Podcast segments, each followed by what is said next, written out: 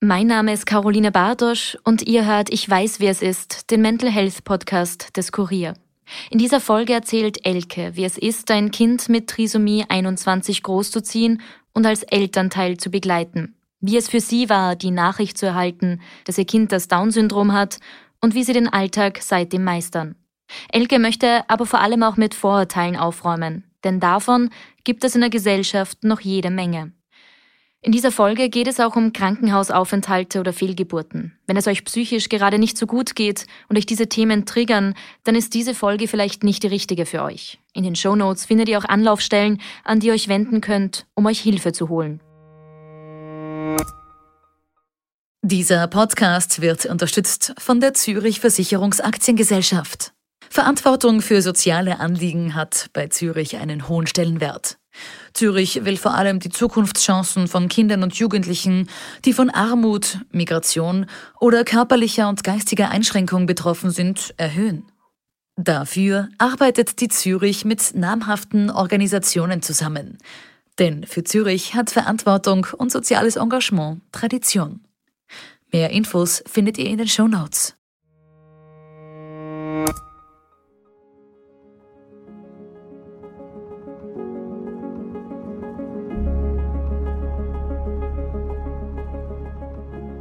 Hallo, ich bin Elke und ich weiß, wie es ist, ein Kind mit Trisomie 21 auf das Leben vorzubereiten.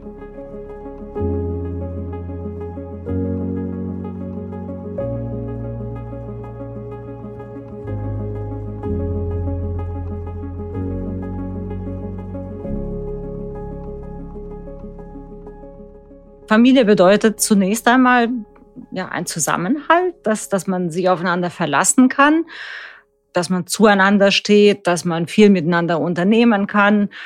Ja, meine drei Kinder, die älteste ist eine Tochter und dann sind zwei Söhne. Ja, jeder hat so seine Eigenarten, seine Hobbys. Ähm, manchmal überschneidet sich's, manchmal überschneidet sich's auch gar nicht. Also ich glaube, ich täte mich schwer, wenn es sehr still wäre, wenn wenig Action wäre. Also ich brauche so, einen gewissen Grundpegel, vielleicht auch, weil ich es nicht anders kenne von meiner eigenen Kindheit her. Ich bin die älteste von vier Kindern. Für mich war auch äh, es nie eine Option, eine Kleinfamilie zu bleiben. Ich kenne es halt äh, nur als ja, Großfamilie, größere Familie, sagen wir mal so, äh, mit viel Trubel und Abwechslung. Und äh, ja, ich habe mir immer eine größere Familie gewünscht und ich denke, das haben wir so einigermaßen hingekriegt. Ursprünglich war mein Mann für ein halbes Jahr von Deutschland nach Österreich entsandt. Und das hat sich sehr schnell herauskristallisiert, dass es dabei nicht bleibt. Und dann haben wir beschlossen, okay, nachdem wir Kinder wollen, lassen wir es mal drauf ankommen. Und wenn das klappt, dann werde ich im Mutterschutz dann nachziehen. Hat auch gleich geklappt. Dann bin ich äh, zehn Wochen vor der ersten Geburt hierher gezogen als frisch angehende Mutter ist man zum Glück noch relativ naiv, sonst wäre ich wahrscheinlich nicht so ohne weiteres so weit weggezogen. Also das hat mich dann doch ganz schön geflasht, von, von der Vollzeitbeschäftigung plötzlich nur noch zu Hause zu sitzen. Was es ein bisschen erschwert hat, war dadurch, dass ich neu in Österreich war, dass ich natürlich hier niemand kannte. Und 2002 waren die Gespräche nach Deutschland verdammt teuer. Wir hatten sehr hohe Telefonrechnungen. Wie gesagt, das war ganz gut, dass ich nicht wusste, wie das ist, Mutter zu werden, sonst hätte ich es wahrscheinlich nicht gemacht. Äh, und diese Naivität, glaube ich, die hat mir, hat mir geholfen, doch hier neu anzufangen und ähm, ja, und dann den, den weiteren Weg so zu gehen. Ja, mit dem zweiten Kind hat es leider nicht ganz so schnell geklappt. Da waren leider zwei Fehlgeburten dazwischen und die vierte Schwangerschaft ist unser zweites Kind. Unser drittes Kind ist dann die sechste Schwangerschaft. Also wir wir haben sechs Schwangerschaften gebraucht für drei Kinder, die Ausbeute eins zu zwei. Die, hm, ja, da haben wir auch ein bisschen zu knapsen gehabt, aber gut, wir haben es jetzt und so ist. Mein Gynäkologe hat schon bei der ersten Fehlgeburt von Anfang an gemerkt, dass da was nicht so ganz sein kann oder nicht so ganz ist, wie es sein soll und hat damals abgeklappert, wie ich generell zur Behinderung stehe. Und für mich oder für uns war eigentlich klar, wir nehmen, wie es kommt. Ähm, und damit äh, sind eigentlich auch sämtliche Pränataldiagnostiken waren auch nie ein Thema. für den Gynäkologen hat das auch so gepasst und äh, der hat meine oder unsere Entscheidung so akzeptiert und hat da auch nicht weiter gedrängt oder, oder irgendwas in die Richtung vorgeschlagen. Ja, bei Jans äh, Schwangerschaft war es dann so, dass ich anfangs Blutungen gekriegt habe und ich dachte, okay, das, das geht wieder schief. Wobei ähm, der Gynäkologe hat mich dann gleich beruhigt und sagt, nein, das ist alles bedenkenlos, das Herz schlägt und das ist alles wunderbar. Die Schwangerschaft war so unauffällig, dass er sogar während der Schwangerschaft eine Trisomie ausgeschlossen hat. Es ist wohl so, dass viele Babys mit Trisomie kein Nasenbein haben und das Nasenbein war relativ ausgeprägt und er sieht dieses Nasenbein und sagt, also da ist ein Nasenbein, das spricht alles gegen, gegen eine Trisomie. Die Nackenfalte war auch völlig unauffällig, sofern er sie ohne tiefere Diagnostik jetzt erkennen konnte. Also es war alles so unauffällig, dass er das, dass er nicht einmal dran geglaubt hat, äh, dass da was sein könnte. Als es dann so war, wir haben es ja nach der Geburt dann, dann festgestellt, habe ich ihn angerufen, um ihm das zu sagen. Und ich kenne seine Sprechstundenhilfe, die hat mir nachher gesteckt, dass er das ganz schön fertig gemacht hat. Er hat sich dann nochmal meine Akte hergenommen und hat die äh, stundenlang durchgeblättert und sich gefragt, was er übersehen hat. Aber ich denke, ja, er hat nichts übersehen. Das war einfach so. Es sollte so sein. Also ich glaube, wenn ich von meiner Geburt erzähle, dann werden mich ganz viele Frauen beneiden. Ähm, ich habe äh, beim ersten Kind eine Hebamme kennengelernt, mit der ich sehr gut zurechtgekommen bin, habe sie dann bei den anderen beiden Kindern auch mitgenommen. Und äh, hier war es so, dass äh, sie mich ja sehr engmaschig dann auch untersucht hat vor der Geburt. Und dann äh, hat man ja so Akupunktursitzungen, dass da der Muttermund weich wird und so weiter, was, was man halt so hat. Und bei der letzten Akupunktursitzung sagt sie, weißt du was, ich mache dir einen Vorschlag. Ich komme am Abend zu dir. Ich glaube, du bist so geburtsbereit, dass wir mit der Akupunktursitzung die äh, Wehen auslösen. Es wäre gut, wenn ihr eure zwei Großen äh, schon unterbringt. Und dann hat mein Mann die zwei Großen zur Tagesmutter gebracht. Mit der war abgesprochen, dass sie dort übernachten dürfen. Und falls das dann doch nichts wird mit den Wehen, dass wir sie am nächsten Morgen wieder abholen. Und äh, wir haben uns hierher gesetzt mit der Hebamme und haben erst noch Sushi bestellt. Wir wollten uns einen richtig schön gemütlichen ähm, Abend machen. Und sie meinte dann nur, vor, bevor wir die Akupunktur machen, äh, würde ich dich gern untersuchen. Und mit dieser Untersuchung hat sie so, so heftige Wehen ähm, ausgelöst, dass wir eigentlich im Auto gesessen haben, gewartet haben, bis die Sushi kamen und dann äh, wirklich im Carajo ins, äh, ins Spital gefahren sind. Ich glaube, wir waren dann um 20 Uhr im Spital, um 22 Uhr war der Jan da und um 1 Uhr nachts war ich wieder zu Hause. Um Elke zu treffen, machen wir uns auf den Weg nach Dreiskirchen. Das Eingangstor der Familie ziert ein liebevoll gestaltetes Namensschild im Mosaikstil.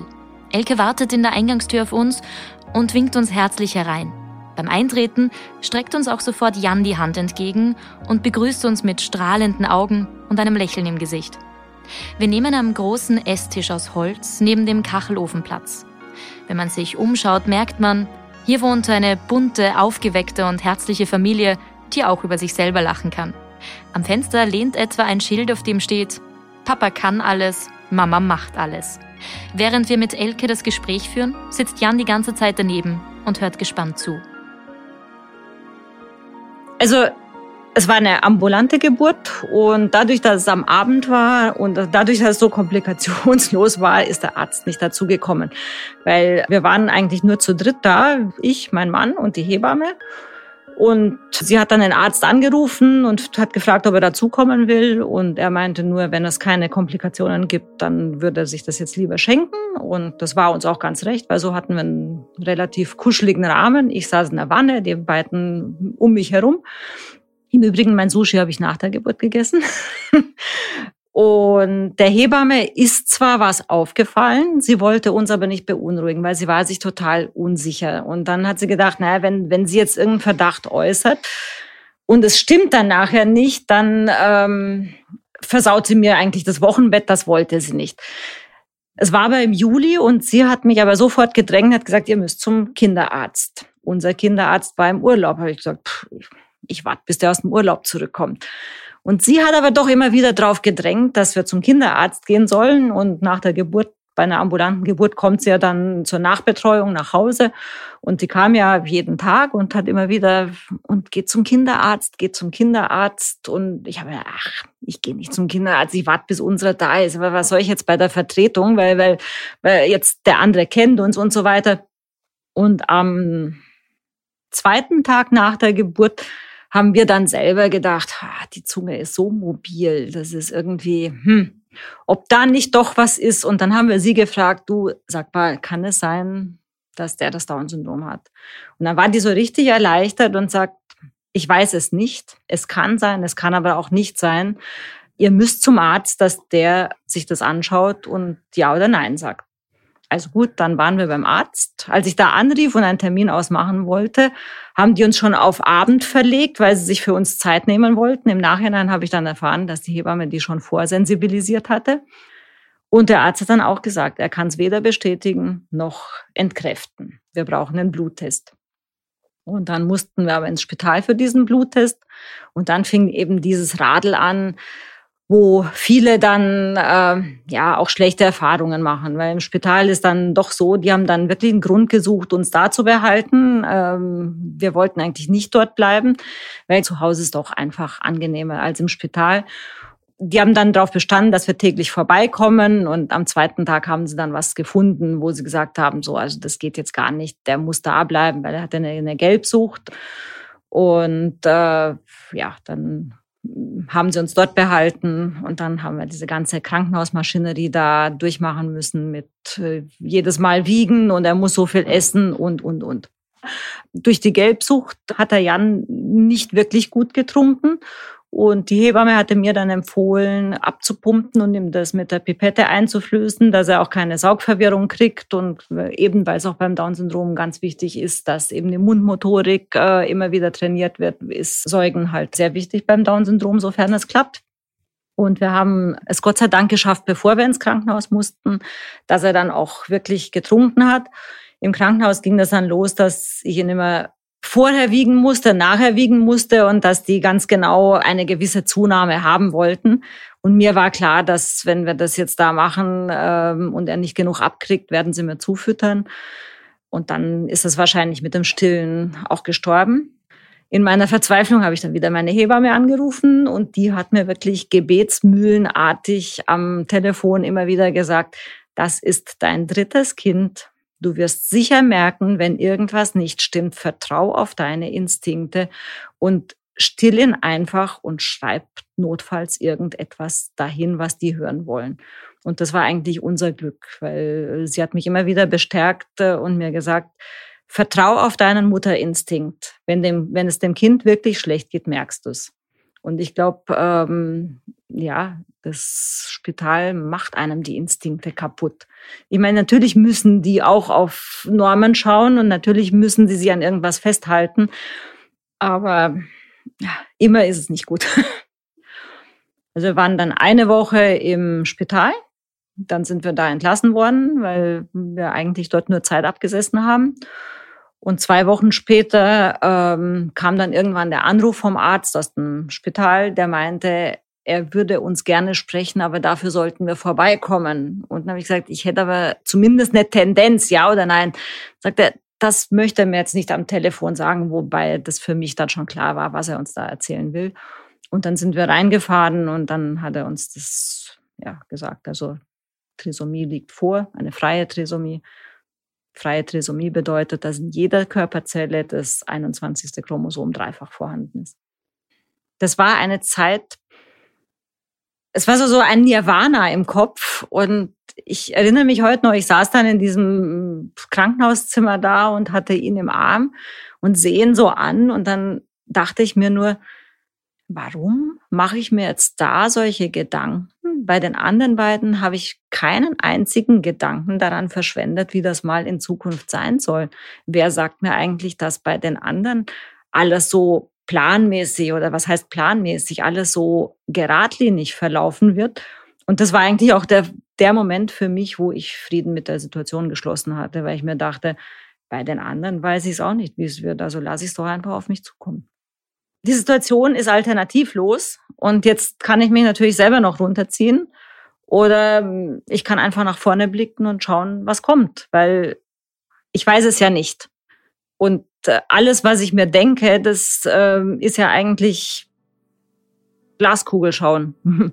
Von daher, ähm, warum soll ich mich damit runterziehen? Für mich hat es eigentlich ganz gut funktioniert. Äh, mein Mann hat es mehr aus der Bahn geworfen. Das hat mich dann auch ein bisschen erschüttert, weil wir eigentlich vor dem ersten Kind uns zusammengesetzt haben und gesagt haben, was tun wir, wenn es nicht so ist, wie wir uns das vorstellen. Und für uns war eigentlich klar, wir nehmen, was kommt. Dass er dann so sehr damit gehadert hat, das hat mich dann so ein bisschen, ja, erschüttert ist vielleicht zu viel gesagt, aber wo ich dann dachte, Mensch, wir haben es doch besprochen, warum haut dich das jetzt so aus der Bahn? Aber ach, im Nachhinein lachen wir halt häufig drüber, weil dadurch, dass es ihn so ein bisschen, bisschen aus der Bahn geworfen hat, hat er nichts mehr essen können und er war damals doch etwas übergewichtig und äh, im Nachhinein äh, witzeln wir immer, weil wir sagen, naja, das hat der Jan gewusst, der wusste, du schaffst es anders, nicht abzunehmen und so hat's geklappt. Das Down-Syndrom entsteht durch eine Unregelmäßigkeit bei der Verteilung des Erbguts. Menschen mit Down-Syndrom haben ein Chromosom zu viel. Das Chromosom 21 kommt dreimal statt wie üblich zweimal vor. Aus diesem Grund wird das Down-Syndrom auch als Trisomie 21 bezeichnet. Unsere Chromosomen enthalten die Erbinformation unserer Mutter und unseres Vaters, die sogenannten Gene. Diese Gene bestimmen, wie wir aussehen und wie unser Körper funktioniert. Das zusätzliche Chromosom 21 führt dazu, dass Menschen mit Down-Syndrom ein besonderes Aussehen haben. In vielen Fällen kommt es bei ihnen auch zu fehlgebildeten Organen, die operiert werden müssen. So musste etwa auch Jan am Herzen operiert werden. Etwa eines von 600 Neugeborenen kommt mit einem Down-Syndrom zur Welt. Zunächst einmal war gar nichts anders. Es war ein Säugling wie jeder andere, der hat die Windel voll gemacht, der hat geschrien, wenn ihm was nicht gepasst hat. Das Einzige, was anders war, er war sehr zufrieden. Also die anderen beiden waren bei weitem nicht so zufrieden. Also der war völlig zufrieden. Der hat in seinem in seinem Stubenwagen gelegen, hat sich die Welt angeschaut und äh, ach, da hat schon viel kommen müssen, bevor er da irgendwie gemeckert hat. Äh, Trubel war ja bei uns auch ständig, also von daher die Nächte waren relativ ruhig. Ja, natürlich, wenn man dann weiß, okay, Trisomie, dann, dann fängt man an mit Frühförderung und äh, Physiotherapie haben wir dann mal gemacht. Inwieweit das jetzt gut, schlecht, notwendig war, kann ich im Nachhinein auch nicht sagen. Hätte er sich mit oder ohne anders entwickelt, keine Ahnung. Also ja, da waren halt ein paar Therapien mehr.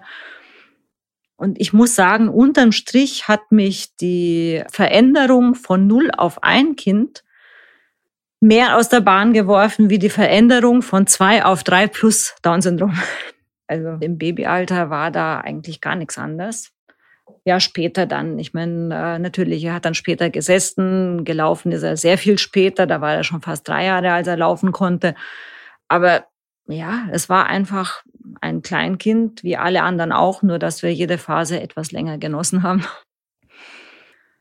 Also wo es sich unterscheidet, ist, dass er sehr viel später gehen konnte. Das heißt, er ist aus dieser Schale, aus dieser Maxikosi-Schale rausgewachsen. Er saß schon in diesem zweiten Kindersitz, konnte aber noch nicht stehen. Das war schon mühsam, weil die anderen, wenn die in dem Sitz äh, sitzen, die nehme ich aus dem Auto raus, dann können die stehen oder bestenfalls auch schon laufen. Ihn musste ich dann irgendwie ähm, am Arm halten. Also das war dann schon, da hat eine Hand gefehlt, ja, weil ihn hast am Arm und jetzt trag noch mal äh, die, die Klappbox mit den, mit den Einkäufen rein, geht nicht. Ähm, also da fängt's dann, so, solche Dinge sind, das sind eher logistische Dinge dann. Und natürlich befasst du dich mit ihm mit weniger komplexen Spielen wie mit den anderen jetzt im gleichen Alter, aber du befasst dich mit ihm. Ja, und das ist halt dann schon so viel ähm, Förderung.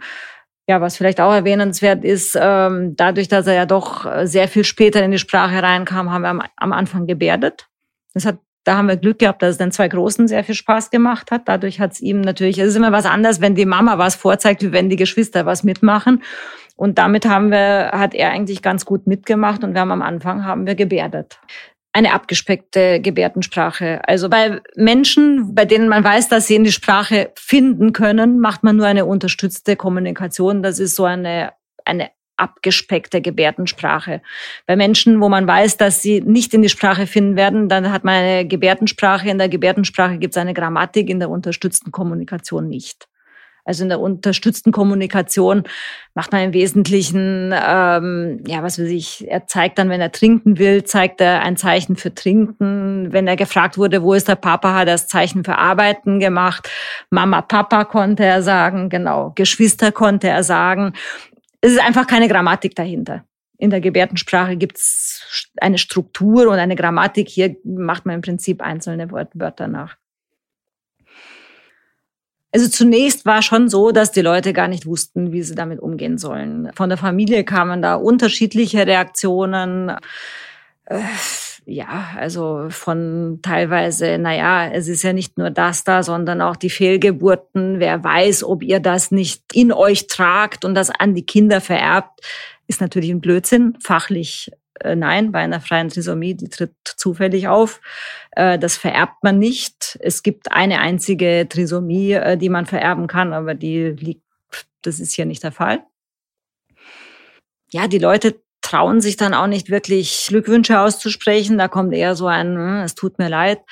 Ich glaube, was den Leuten ganz gut geholfen hat, dass wir da gar nicht so ein Aufhebens drüber gemacht haben. Also wir haben ja, wir haben einfach unseren Alltag weitergelebt.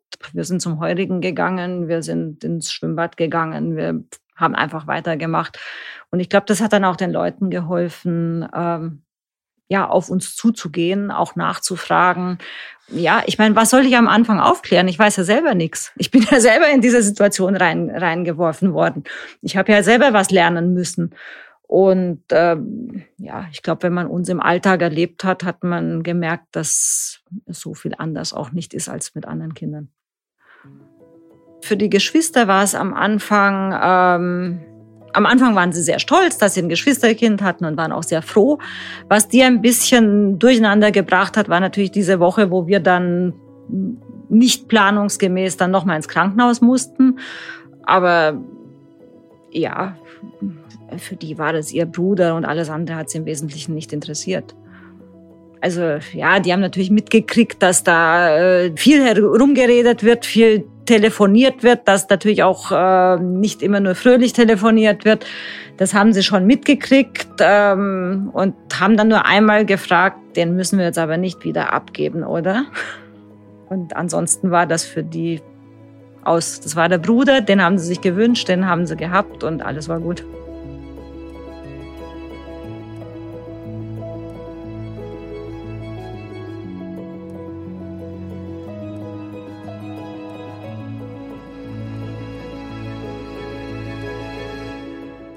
Jan ist jetzt 15 und geht ja in, in die Polytechnische Schule, muss jetzt auch pendeln seit diesem Jahr.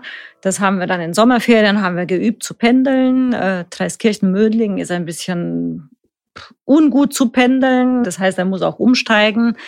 Gerade heute ist es passiert, dass er statt in Mödling in Meidling gelandet ist. Ähm, auch diese Situationen müssen wir dann irgendwie meistern. Er ruft dann an und sagt, ja, also ich stehe jetzt hier in Meidling. Er hatte aber inzwischen schon eine nette Dame, die ihm geholfen hat und ihm gezeigt hat, wie er wieder nach Mödling zurückkommt. Ja, auch diese Situationen meistert man dann. Natürlich äh, schnellt mein Adrenalinspiegel hoch, ähm, aber ich glaube, meiner ist höher als seiner. weil er managt das dann schon auf seine Art und Weise und ich kann ihn am Telefon durchleiten und kann in der Schule Bescheid geben, er kommt jetzt später, weil falscher Zug und ja, im Endeffekt ist alles gut. Wo er sich ein bisschen schwer tut, Zeit einzuschätzen, also Zeit, das ist, der Zeitbegriff ist nicht so, nicht so das seine. Aber ja, da muss man ihn ein bisschen antreiben und sagen, weitermachen, weitermachen. Der Zug fährt gleich, du musst jetzt gleich los.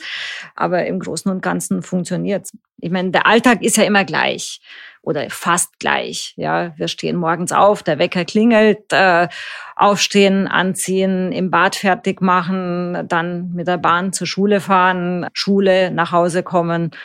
Hausübungen und solange das alles gleich ist, weiß er ganz genau, was er zu tun hat und das macht er auch. Ja, er braucht manchmal Unterstützung, er braucht Lenkung, wir müssen viele Sachen, die eben neu sind, müssen wir üben. Und jetzt ist es, glaube ich, auch meine Aufgabe loszulassen. Die Nabelschnur hat zwei Enden und ich muss auch dran arbeiten. Weil dieses Loslassen ist natürlich da schwerer als bei den anderen, ja. Aber äh, im Endeffekt, wenn ich nicht loslasse, blockiere ich ihn. Und dass etwas schief geht, ähm, das kann bei jedem Kind passieren, wenn es das erste Mal was macht. Die Geschwister sind zwar schon früher, also die waren, die waren jünger, als sie das erste Mal gependelt sind, aber auch die sind in den falschen Bus eingestiegen und sind irgendwo hingefahren und mussten dann schauen, wie sie zurückkommen.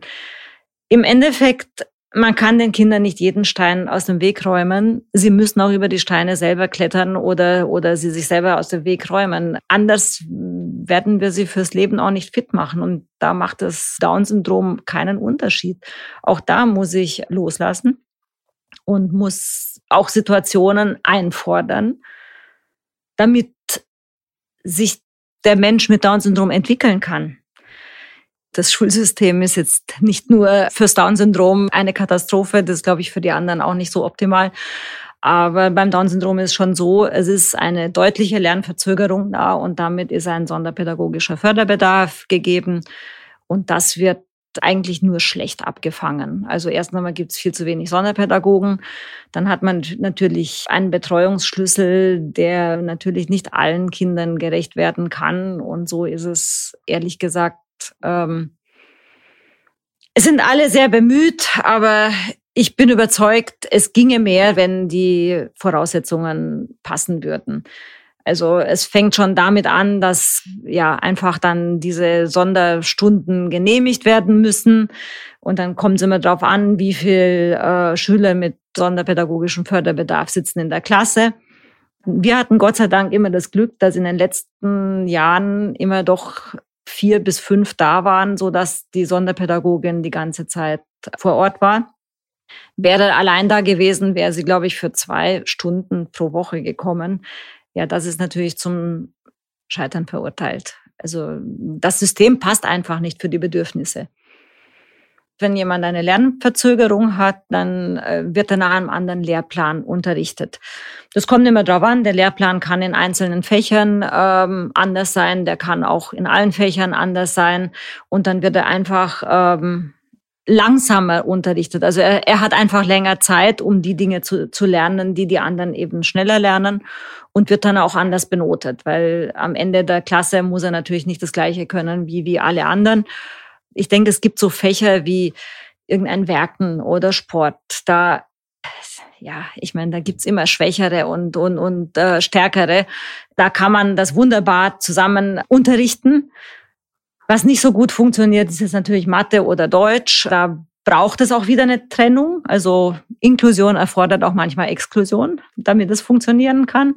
Weil da muss es natürlich viel langsamer gehen, ja. Und dann ist natürlich, werden diese paar Schüler, die den, die eben einen anderen Lehrplan haben, werden aus der Gruppe rausgenommen und werden nach ihren Fähigkeiten und Bedürfnissen unterrichtet oder sollten so unterrichtet werden. Also wir hatten bis jetzt eigentlich immer Glück, dass es ganz gut funktioniert hat.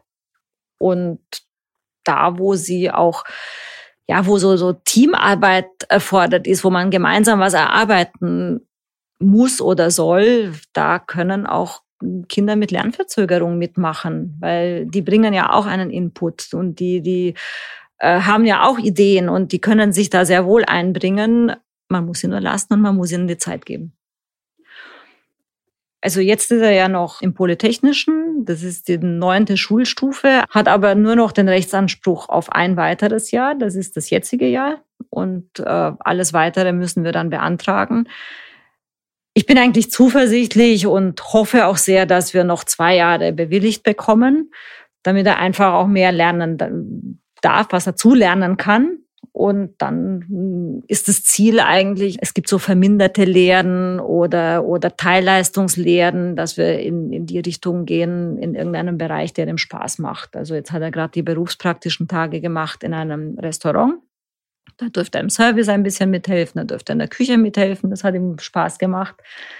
Und äh, was er auch mal ausprobieren möchte, ist Holzverarbeitung oder Metallverarbeitung. Und dann schauen wir mal, was ihm am meisten Spaß macht. Also Ziel ist erster Arbeitsmarkt. Das peilen wir mal an. Und wir werden alles geben, das zu erreichen. Natürlich wird von der Gesellschaft, ist natürlich das nochmal etwas anderes. Das eine ist, was wir zu Hause machen. Aber in der Gesellschaft muss ihnen auch mehr zugetraut werden. Also der Jan wäre zum Beispiel gerne zur Feuerwehr gegangen. Und ich meine, ich, ich melde ihn ja nicht wo an, wo ich von vornherein weiß, das kann er nicht schaffen. Jetzt habe ich ihn da angemeldet und die Jugendleiterin der Feuerwehr, deren Sohn ging mit ihm in die Klasse. Von daher wusste sie, dass da das Down-Syndrom vorliegt, obwohl sie ihn eigentlich persönlich nicht kannte und hat von Anfang an geblockt und schlussendlich, also auch nach zweimonatiger Überzeugungsversuchsarbeit haben wir es nicht geschafft, dass er da reinkommt. Also solche Sachen passieren natürlich schon immer wieder. Während des gesamten Gesprächs nimmt Jan immer wieder die Hand seiner Mutter, streichelt sie und sagt ihr, wie lieb er sie hat. Er möchte aber auch selbst ins Mikro sprechen und sich vorstellen. Dabei erzählt er uns auch von seinen berufspraktischen Tagen und dass er dabei zum Beispiel in der Küche Gemüse schneiden durfte. Ich, Jan, ich 15 Jahre alt. Ich schneide Kartoffeln, Schälen, Karotten.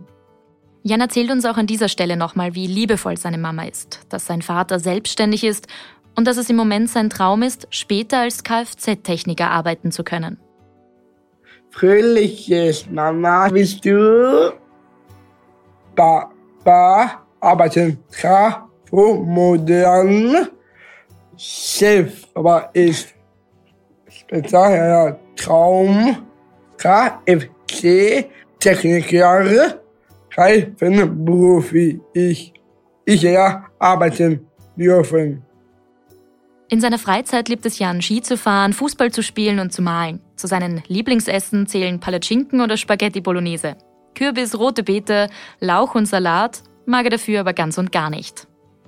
Hobbys ist Skifahren, Fußball, noch malen.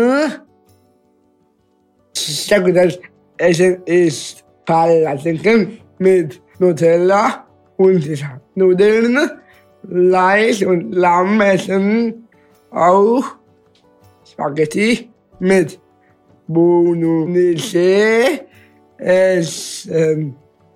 Außer Kürbis, rote Beete, nicht gut, Lauch nicht gut, Salat, Salat, nein. Ist sehr gut. Mama sein. Also ein Vitaminallergiker. Ja.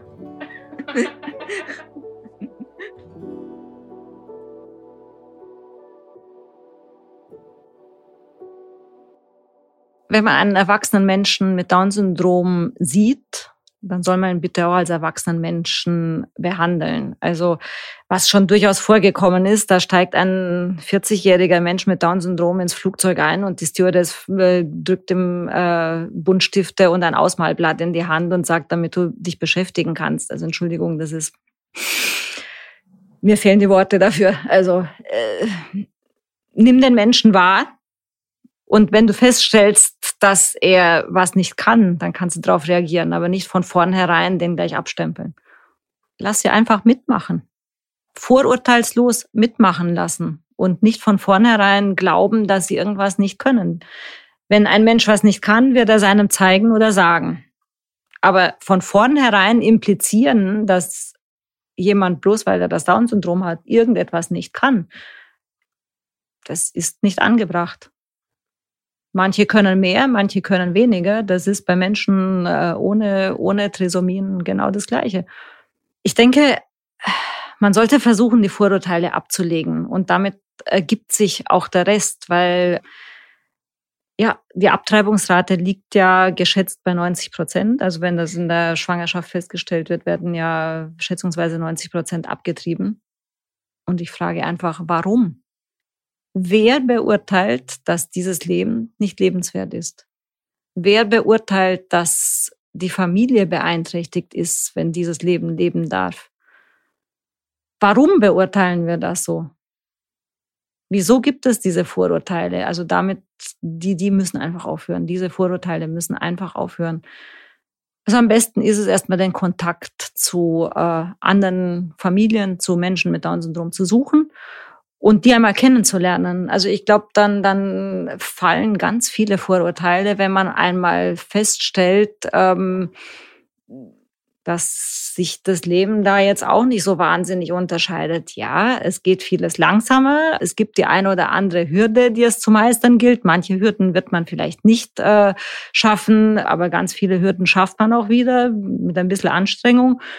Und ich glaube, dass man ganz vielen Menschen die Angst nehmen könnte, wenn, wenn Menschen mit Down-Syndrom im Alltag präsent sind wenn, wenn sie zum, zum Alltagsbild dazugehören, wenn sie äh, ja, ohne dass man schon von vornherein da eine Sondersituation draus bastelt, einfach mal es auf sich zukommen lässt. Also ich denke heute die Dame, die dir geholfen hat, äh, in Meidling äh, den richtigen Bahnsteig zu finden, ja, die, die hat es einfach gemacht und und äh, Warum nicht? Wenn da ein altes Mütterchen steht, das jetzt nicht weiß, zu welchem Bahnsteig es gehen soll, zeige ich ihr ja auch, zu welchem Bahnsteig sie gehen soll. Und äh, deswegen überlege ich mir nicht, ob deren Leben noch lebenswert ist.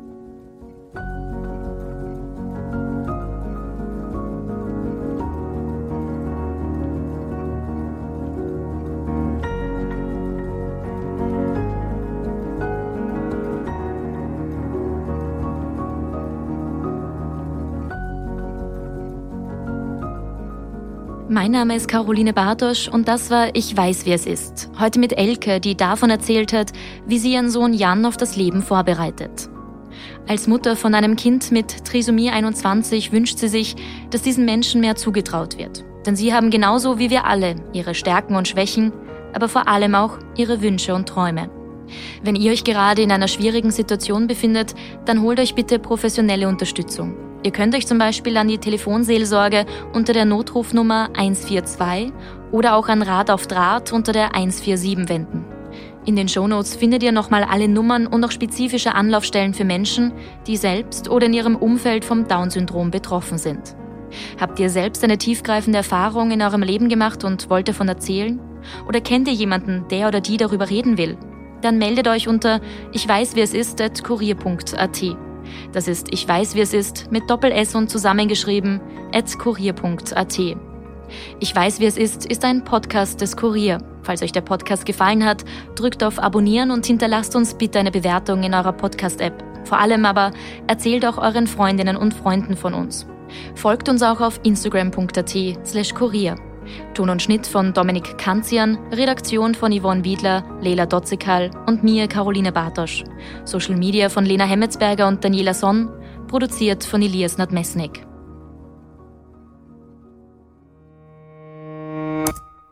Dieser Podcast entsteht mit freundlicher Unterstützung der Zürich Versicherungs AG. Verantwortung für soziale Anliegen hat bei Zürich Tradition und einen hohen Stellenwert. Risiken können Menschen daran hindern, ihr volles Potenzial zu entfalten und ihre Ziele zu erreichen.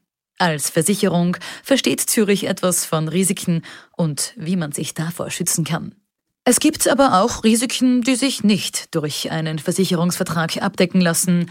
Armut, Behinderung, Arbeitslosigkeit, Flucht und soziale Benachteiligung. Das nimmt Zürich zum Anlass für ihr soziales Engagement.